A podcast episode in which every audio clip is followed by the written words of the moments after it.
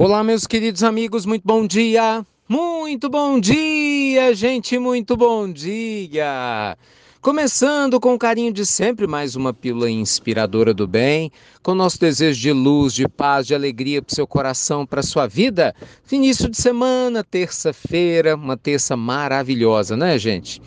E eu queria hoje te fazer uma pergunta muito profunda. Como é que anda seu lado crítico? Você é excessivamente crítica com você mesma? Você é moderadamente crítico ou crítica consigo mesmo? Ou você não se critica de maneira alguma? Gente, nós vamos ver que a nossa relação com o nosso lado crítico pode explicar muitas coisas que nós estamos vivendo aqui na matéria, tá bom? Tomara que vocês gostem muito, aproveita a pílula de hoje. Só antes da gente começar, um convite especial. Me acompanhe até o final da pílula, mesmo depois que eu terminar esse conteúdo, que eu tenho um convite, gente, muito especial para te fazer. Ele é único, eu nunca fiz isso e é algo especial que nós vamos abrir amanhã. Então, se infelizmente você perder essa oportunidade, depois não tem como voltar atrás. Então, escuta até o final a pílula, garanto a você que você não vai se arrepender, vai te ajudar muito e também a sua família, tá bem? Então, vamos lá. Criticar. Esse é um verbo que normalmente, quando a gente estuda, a gente sempre pensa nos outros, né? E a gente analisa, claro, de maneira pejorativa porque a ideia central de criticar, ver defeitos, analisar de maneira equivocada os outros, julgar, nunca foi bem visto dentro do ponto de vista espiritual, mesmo da religião tradicional. Haja vista que a gente vê que o próprio Cristo nos coloca no Sermão da Montanha, que nós vamos ser julgados na medida que julgarmos. Então, vira e mexe, a gente fala aqui na pílula sobre essa atitude da gente criticar os outros. Mas hoje, meus amigos, a nossa pílula tem como foco fazer uma autoanálise do seu, abre aspas, lado crítico com você mesmo. Nós temos três grandes caminhos de relacionamento com o nosso lado crítico. Primeiro desses caminhos, aquela pessoa que é extremamente exigente consigo mesma. Normalmente essas pessoas, elas são perfeccionistas, elas não se perdoam quando falham, elas acreditam que elas sempre deveriam ser as melhores no que fazem, se destacar, se sentem inferiorizadas, né, quando não chamam atenção aonde estão e, naturalmente, se destroem internamente quando acham que não fizeram alguma coisa certa. Normalmente essas pessoas são muito tendentes a desenvolver algum tipo de doença autoimune ou problemas de saúde, né, em que o próprio sistema imunológico se volta contra si, numa espécie inconsciente de autopunição, dentre outras enfermidades. Né? Então a gente tem que tomar muito cuidado, gente, com esse excesso de autocobrança, esse excesso de lado crítico.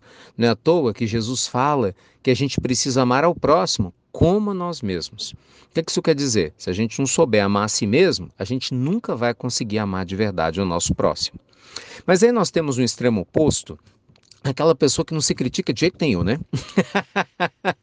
Ih, é complicado também, né? Aquela coisa de eu nunca estou errado, eu nunca fiz nada errado, só os outros é que erram, eu estou sempre certo. Por mais que as evidências mostrem que você fez besteira, por mais que todo mundo diga que você está fazendo alguma coisa equivocada, os outros é que são o inferno, né? Jean Paul Sartre já falava, o inferno são os outros.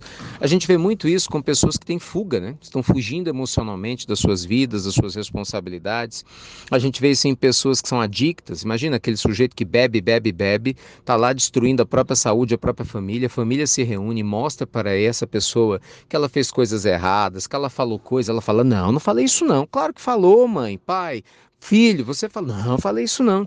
Você está prejudicando a sua saúde. Não, o problema é meu, você não tem nada a ver com isso. Então, essa pessoa não admite muitas vezes que ela está errada. E assim acontece. Relacionamentos, né? Você vai conversar com o outro, sempre essa pessoa diz que quem está errado é o outro, nunca ela própria. Resumo da história, não precisa nem falar que assim como é a pessoa que excessivamente critica a si, essa pessoa também está em desequilíbrio e vai ter muitos problemas, né? Vai desenvolver problemas de saúde com certeza. Provavelmente tem uma grande tendência a se tornar uma pessoa isolada emocionalmente, porque ninguém vai querer ficar com uma pessoa que simplesmente acha que só ela é que é a última bolachinha do pacote e que está todo mundo errado. Ela é a única pessoa especial do planeta e que nunca erra. Então, se você é assim, também abra seu olho, porque isso explica muitos dos problemas espirituais que está experimentando. Então, no meio do caminho, gente, como sempre, fica o bom senso, né? Que é o que a gente espera para todos nós, que a pessoa aprender a ser moderadamente crítica. O que, que significa isso? Autoanálise, reforma íntima. É isso que a espiritualidade superior nos orienta. É isso que nós temos, né, de orientação clara para a nossa aprendizagem.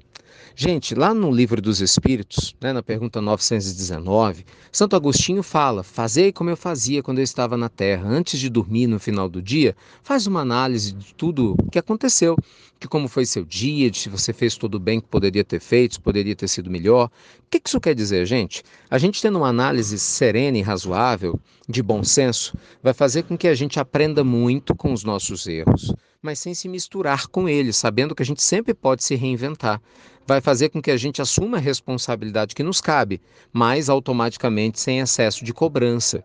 Então, essa medida do bom senso que vai mudar a sua vida. E aí, você acha que você está mais no crítico excessivo, na ausência, ou já está mais moderado? Conta para mim, daqui a pouquinho no Evangelho, manda mensagem para a gente aqui, isso é muito importante, tá bom? Esse bom senso, acredite, vai libertar você de muitas dores e de muitas obsessões, tá bem?